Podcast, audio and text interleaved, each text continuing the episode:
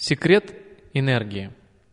Непростое искусство быть самим собой требует постоянного возобновления энергии, приведенных в действие.